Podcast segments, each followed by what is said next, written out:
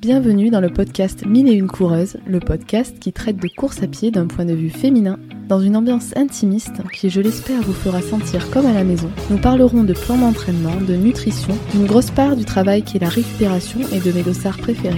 J'aborderai mes hauts, mes bas et mes diverses lectures qui traitent de ce merveilleux sport. Vous êtes prêts? Alors, c'est parti Hello, bonjour à toutes et à tous J'espère que vous allez bien. De mon côté, ça commence à aller mieux, mais excusez ma voix, s'il vous plaît, qui est encore euh, abîmée et euh, surtout très pincée au vu de l'état de mon nez. Mais normalement, tout devrait bien se passer. Aujourd'hui, je vous propose qu'on se retrouve pour le sixième épisode du mini-doc Les qualités du coureur. Pour les nouveaux arrivants sur le podcast, ce format temporaire a pour but de vous présenter les qualités indispensables à tout coureur qui souhaite progresser à long terme, mais également aux débutants qui désirent prendre du plaisir le plus tôt possible en sortant de la phase inconfortable des premières semaines. Nous avons déjà traité de diverses qualités, comme je le disais, la force, la vitesse, l'endurance, les qualités de stabilité et de mobilité, l'économie de course, et aujourd'hui, nous allons évoquer ce qu'on appelle la tactique de course.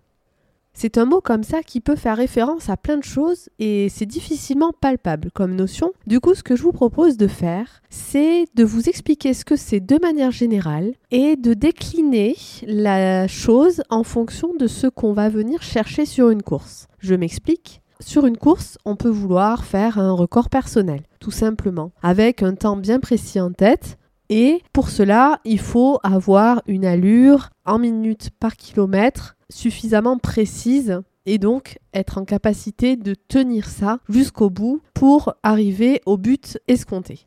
Pour arriver à ça, il y a plein de façons de faire, enfin plein. Il y en a deux majoritaires, si on peut dire, et ces deux techniques-là, je vais vous les évoquer en décrivant aussi le type de coureur qui pourrait préférer l'une ou l'autre tactique parce qu'on n'est pas tous pareils. On peut être un coureur plus ou moins serein, c'est-à-dire un coureur qui a plus ou moins confiance en lui.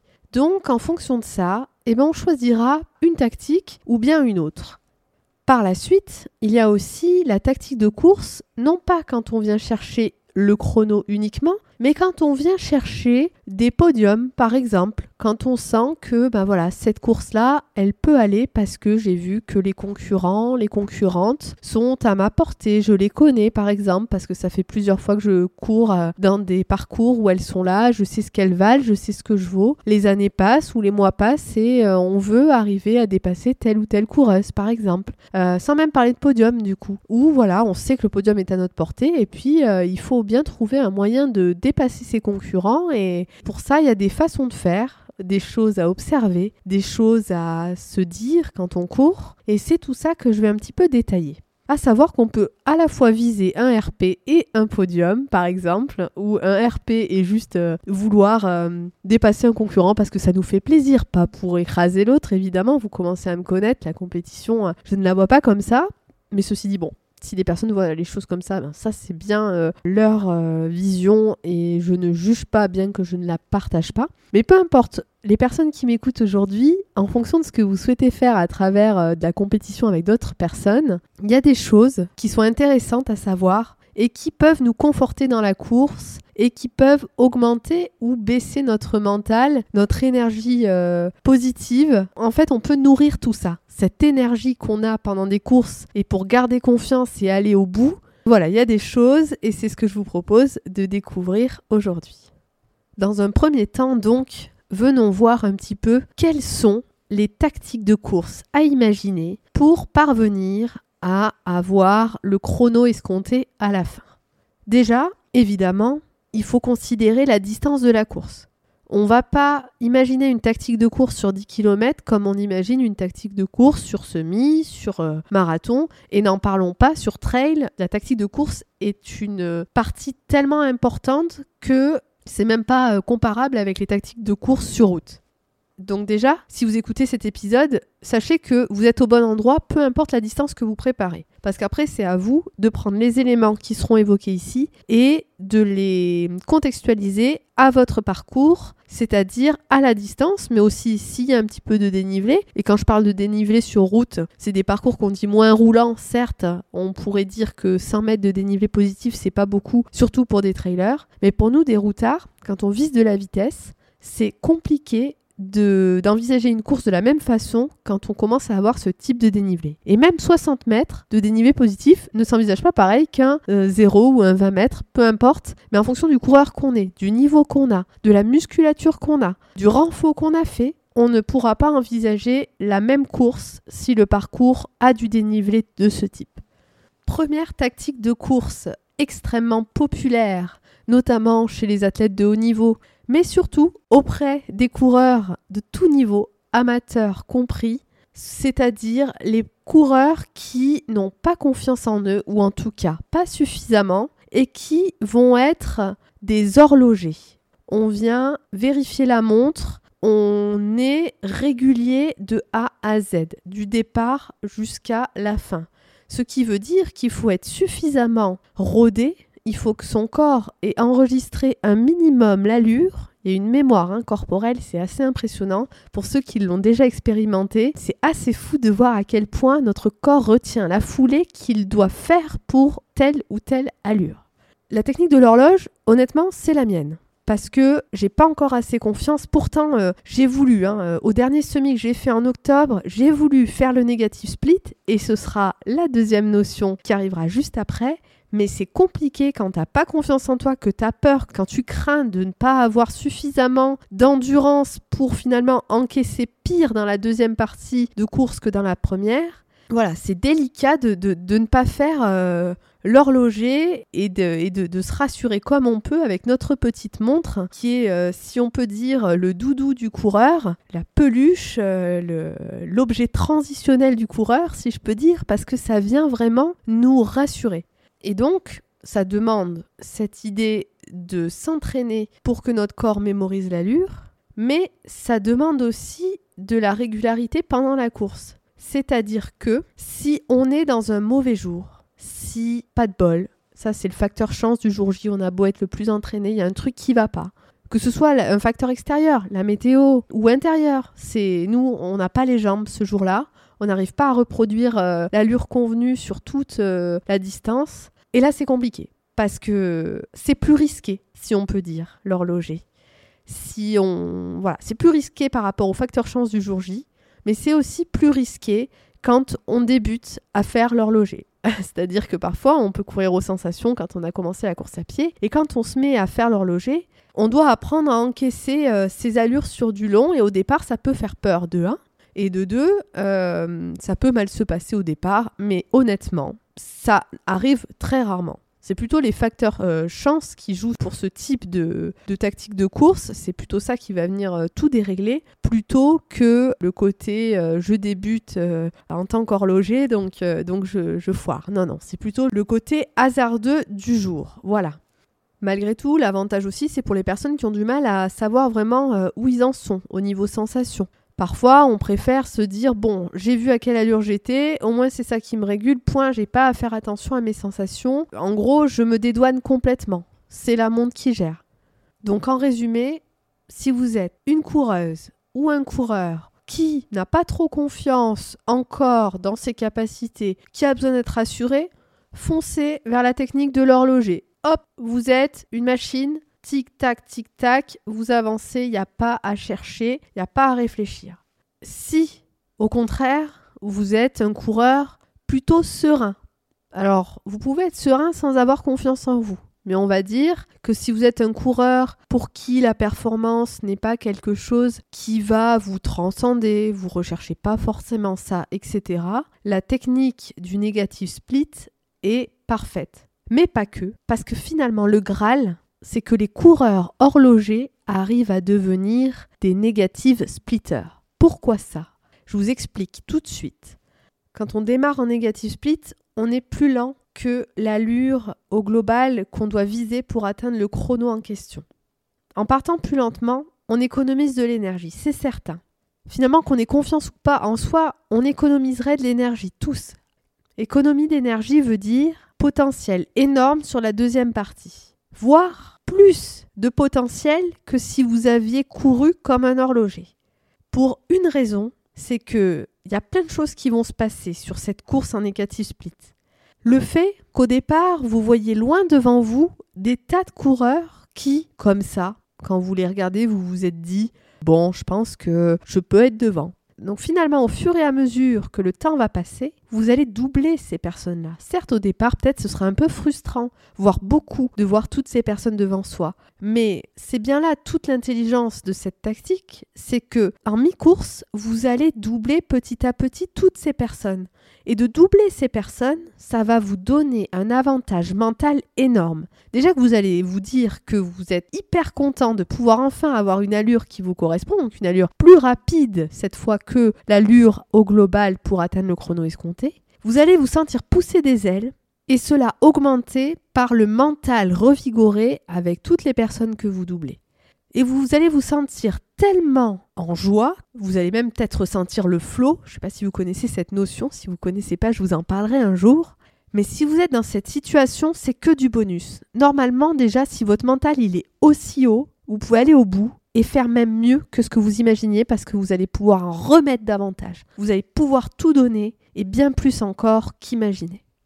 Ça, c'était les deux première tactique de course pour pouvoir atteindre le chrono que vous voulez faire sur vos distances fétiches ou vos distances challenge de l'année.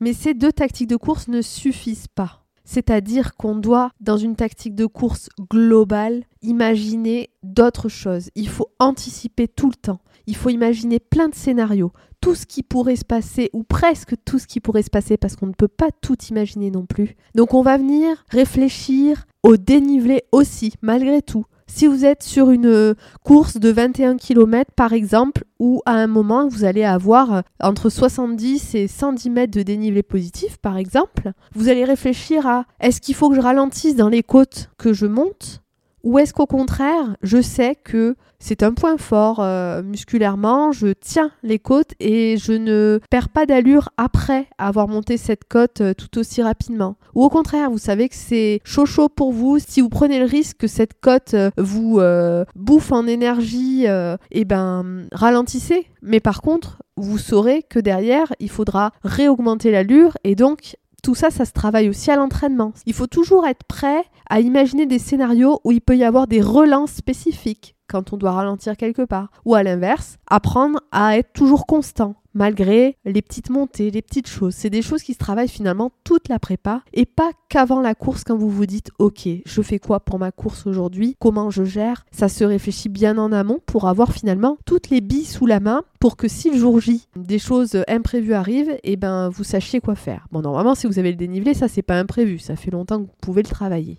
Mais par contre, dans les côtés imprévus, il y a aussi la météo. Par moment, qu'il fasse extrêmement chaud, extrêmement froid, qu'il pleuve ou autre, en fonction du parcours que vous allez découvrir, vous n'allez pas gérer pareil. Je m'explique. Personnellement, au semi par exemple euh, en octobre, j'ai vu que je souffrais énormément de la chaleur euh, sur le goudron quand je l'ai enfin atteint. Et ça se considère parce que quand on sent bien que ça nous tape sur le système, si je peux dire, il faut apprendre à se réguler pour pas exploser et déjà ne serait-ce que finir sa course ou ne pas exploser tout court pour arriver à maintenir une allure certes peut-être plus faible, mais quelque chose qui au global convienne. Ça peut être aussi un moment où il pleut et la pluie, quand vous découvrez le terrain, ben c'est chaud patate parce que vous vous attendiez pas à ce type de sol. Peut-être que ça pouvait être allez 10% de sentier, 90% de route et en fonction des courses qu'on fait, c'est pas toujours noté euh, sur les descriptifs, donc c'est délicat. Toutes ces petites choses là qui sont imprévues, il faut apprendre à les gérer au moment T. Et ça, c'est pas évident parce que des fois, on peut se dire euh, comment je vais faire? Euh, J'ai même pas la tête euh, assez euh, libre pour penser à ça pendant que je cours. Je suis plutôt axée sur mon chrono, par exemple. bon, c'est des choses comme ça, juste qu'il faut apprendre à considérer. Et ça peut s'envisager aussi à l'entraînement, si on varie nos parcours, etc., qu'on varie nos parcours en fonction de la météo aussi. On peut apprendre à gérer ça pour finalement apprendre à baisser ses allures quand il le faut par rapport à son profil de course par rapport à ses faiblesses, par rapport à ses qualités, dans l'objectif d'avoir toujours de l'énergie sous le pied. C'est tout ce qui compte finalement.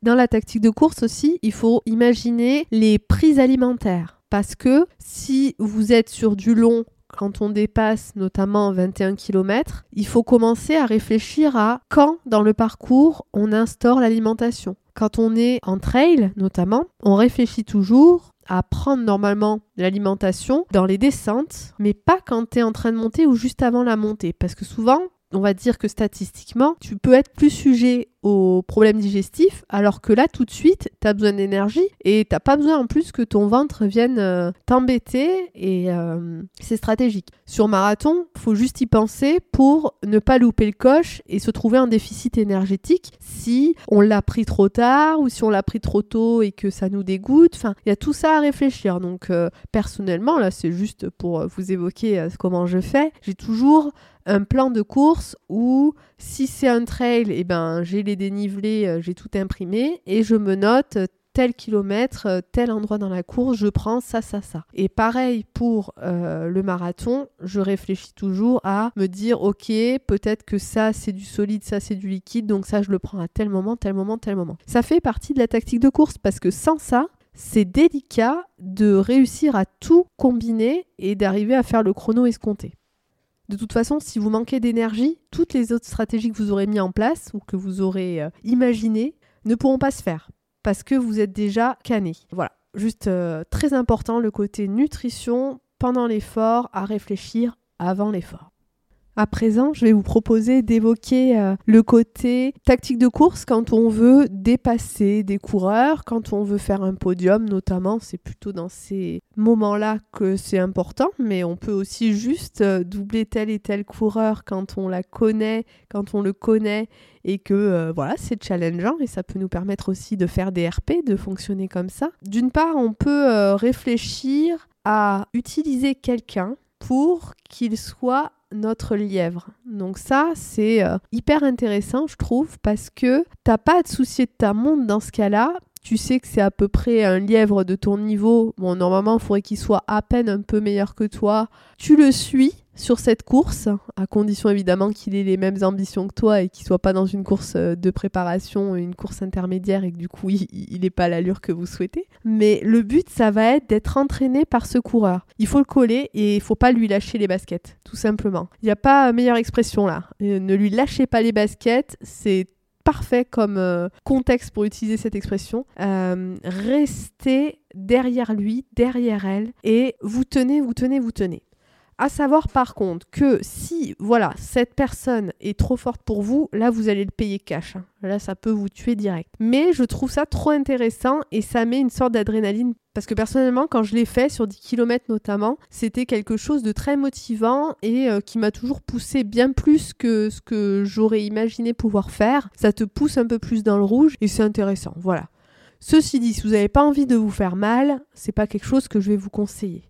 Vous pouvez le faire euh, dès le départ, mais arrêtez aussi en milieu de course parce que vous savez qu'il est trop fort, mais il vous a poussé en début de course. Après, c'est risqué dans ce sens-là parce que si vous le suivez en début de course, euh, vous pouvez le payer cash aussi et, exploser à la mi-course quand vous décidez de ralentir. Mais c'est des choses qui se tentent peut-être davantage sur des courtes distances comme les 5 et les 10, à tester pour ceux qui le souhaitent. Grâce à un article sur u-run.fr, pour ceux qui connaissent, donc sur YouRun, il y a un article très intéressant qui vient évoquer les choses à regarder chez son adversaire en question quand on veut le doubler. Euh, qu'est-ce qui peut nous montrer qu'il a des signes de fatigue et qui du coup peut nous permettre de garder confiance et de maintenir son allure euh, jusqu'au bout? Il parle d'abord de la foulée. Ils expliquent que on peut avoir déjà une idée de la foulée d'un coureur. Quand on le connaît bien déjà, c'est sûr, on voit à peu près. Quand on commence à sentir que sa foulée est extrêmement bruyante au sol, que ça tape, c'est que souvent la fatigue elle est bien installée et si vous vous venez de le doubler et que vous êtes plutôt en forme, c'est plutôt de bon augure pour vous et c'est des choses à se répéter dans sa tête pour ne pas craquer par exemple. Par contre, si vous le doublez trop tôt dans la course, ça ne veut rien dire parce que vous pouvez exploser aussi. Donc il faut réfléchir au moment où on double la personne. c'est euh, aussi en fonction des sensations le jour J. Hein. Elles peuvent nous faire défaut ces sensations, elles peuvent nous leurrer, mais on doit de toute façon à un moment faire un choix et elles sont celles qui vous feront choisir le moment où vous les doublerez. Pareil, hein, pour euh, le souffle, c'est comme la foulée, mais ça c'est logique. Si vous voyez qu'un coureur d'un coup euh, il souffle extrêmement fort ou qu'il a le souffle court, c'est mauvais signe, clairement. Surtout en fonction de l'endroit où vous vous trouvez dans la course. Si vous êtes sur un 10 km et qu'au quatrième il est euh, dans cet état, bon, vous savez déjà ce qui va se passer pour lui, malheureusement. Hein, ça, on lui souhaite pas, mais on s'en doute. Si il est le souffle court au 9 mais que vous ne le connaissez pas trop ou vous connaissez justement sa capacité à se mettre dans le rouge et à tenir dans le mal. Ça veut rien dire pour vous, mais voilà, c'est des choses à vérifier. Et si vous avez la chance de courir euh, auprès des mêmes coureurs, c'est toujours cool de faire cette analyse de mois en mois parce que petit à petit, vous aurez une connaissance fine euh, de leur capacité et vous saurez quoi faire le jour J. Ils expliquent aussi que c'est intéressant de regarder le visage si on peut, mais de façon discrète en gros pour euh, essayer de montrer que nous, on est serein, c'est le fait de, quand on double, regarder vraiment du coin de l'œil, essayer de voir s'il y a des petites crispations, des traits inhabituels, un état de fatigue finalement conséquent qui se voit sur le visage. C'est important d'aller voir. Par contre, ils disent jamais se retourner pour regarder un coureur que vous venez de dépasser parce que ça c'est un signe entre guillemets de faiblesse. Que vous soyez même en forme, c'est montrer que vous doutez. Et si vous montrez au coureur que vous doutez, alors certes, lui, il peut en jouer derrière, mais c'est pas ça le plus important, je trouve. Et ça, c'est ma déduction, je l'ai pas lu. C'est que si vous faites ça, même si vous êtes confiant, c'est qu'au fond de vous, vous doutez, c'est sûr. Donc, en lui montrant que vous doutez, vous vous montrez à vous-même que vous doutez. C'est pas une posture qui euh, permet d'emmagasiner de l'énergie positive. Non. Donc, franchement, vous doublez quelqu'un, vous gardez l'allure, c'est ça ce que je vous conseille. N'accélérez pas d'un coup parce que sinon, vous prenez aussi le risque d'exploser trop vite. À la limite, voilà, entraînez-vous à vous relancer sur euh, des 300, 400 mètres pour pouvoir euh, faire ce type de dépassement. Mais apprenez aussi à réduire le rythme et à la maintenir pour rester devant cette personne mais sans vous tuer non plus quoi. C'est un petit peu l'idée.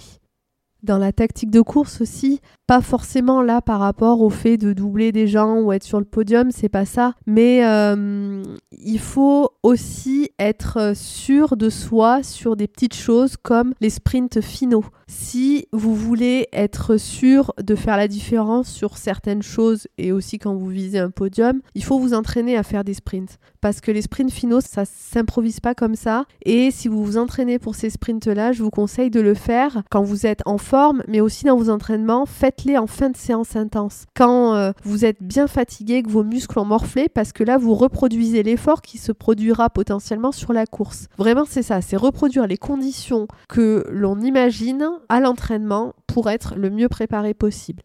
Je suis sûre que j'ai encore énormément de choses à vous dire sur ce sujet, mais je voulais être concise pour pouvoir euh, déjà vous permettre de toucher du doigt cette notion. Si ça vous intéresse davantage, je pourrais creuser un peu plus, mais c'est déjà bien bien euh, le principal à retenir. Donc je résume, il y a deux techniques principales quand on vise un chrono. Soit on fait l'horloger, on est discipliné avec une allure qu'on doit tenir sur sa montre, soit on est plutôt serein et on vise le negative split et c'est souvent ce qui est recommandé. C'est certes pas la technique la plus utilisée par les athlètes de haut niveau, mais il y a des athlètes de haut niveau qui fonctionnent avec ça. Ils sont peu nombreux, mais ça fonctionne. Mais chez les amateurs, ça fonctionne énormément. Vraiment, il faut apprendre peut-être à faire ça quand on se sent de le faire quand on a pris confiance, mais si on prend jamais confiance, restons horlogers, ce n'est pas grave, c'est très bien comme technique, c'est juste que potentiellement tu peux plus kiffer ta course avec un négatif split parce qu'il se place plein de choses en deuxième partie de course. Et voilà, pourquoi se priver de cette expérimentation-là? Je disais aussi qu'il y avait des facteurs à prendre en compte avant la course et pendant. Les facteurs nutrition, s'entraîner à manger, mais surtout planifier les moments où vous prendrez l'alimentation sur vos courses. Il faut envisager tout type de météo, s'entraîner sur tout type de terrain pour pouvoir gérer différents terrains qui seraient imprévus ou qui seraient prévus et justement il faut, il faut euh, s'attaquer à ce type de prépa. Il faut aussi apprendre à relancer en fonction de nos faiblesses. Il faut apprendre à garder des allures en fonction des montées, si cela nous est possible dans la forme qu'on a en ce moment, en fonction du renfort qu'on fait, de notre musculature. C'est important aussi de s'entraîner sur des spécificités qui seront potentiellement demandées en course, comme les sprints finaux.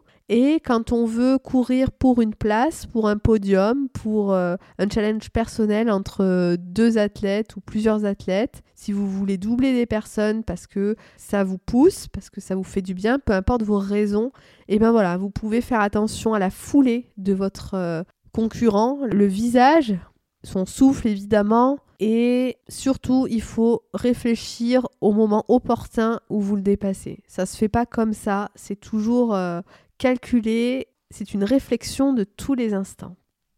Enfin, n'oubliez pas que vous pouvez utiliser quelqu'un comme lièvre, c'est toujours très sympa et ça vous pousse bien plus loin qu'imaginer pour la plupart des personnes. J'espère que cet épisode vous aura plu. Pour ma part, c'est intéressant et surtout, je l'ai fait sans script, à l'aveugle, avec ce qui me venait en tête. Donc j'espère que ce sera clair. Apparemment, ça va. Pour l'instant, je me débrouille, c'est cool. De ce que vous me dites, évidemment. Donc voilà, n'hésitez pas à me faire vos retours pour euh, me dire ce que vous en avez pensé, si c'était clair, si ça vous a été utile surtout, si vous voyez d'autres éléments au niveau de la tactique de course à considérer, si euh, vous voulez aussi euh, un jour venir parler sur le podcast de vos tactiques de course, ce serait un honneur et un plaisir. En attendant, je vous souhaite une très belle semaine. Il y en a qui doivent être déjà en vacances. Profitez bien pour ces premiers chanceux et pour les autres, allez jours à tenir. Et pour ceux qui n'ont pas du tout de vacances, juste force et courage parce que tout le monde n'en a pas. Et euh, on se retrouve euh, non pas lundi prochain parce que c'est Noël justement, mais la semaine prochaine, je ne vous oublie pas, un petit épisode fera partie de vos vacances. Je vous souhaite euh, une belle soirée et prenez soin de vous, n'oubliez pas, c'est le plus important. Et mangez aussi, mangez, hein, euh, ne culpabilisez pas de manger à Noël, faites-vous plaisir, c'est aussi important. Vous n'allez pas prendre 4 kilos d'un coup, c'est pas possible. Il y aura de la rétention d'eau, c'est sûr, c'est ça que ça provoque, le trop salé, le trop sucré et le trop gras d'un coup. Mais ne culpabilisez pas, ça c'est des idées reçues. Et ça se repère, surtout quand on court, quand on fait des sports d'endurance, ça se repère très vite. Donc juste profitez, je vous envoie plein de love et je vous fais des bisous. À bientôt.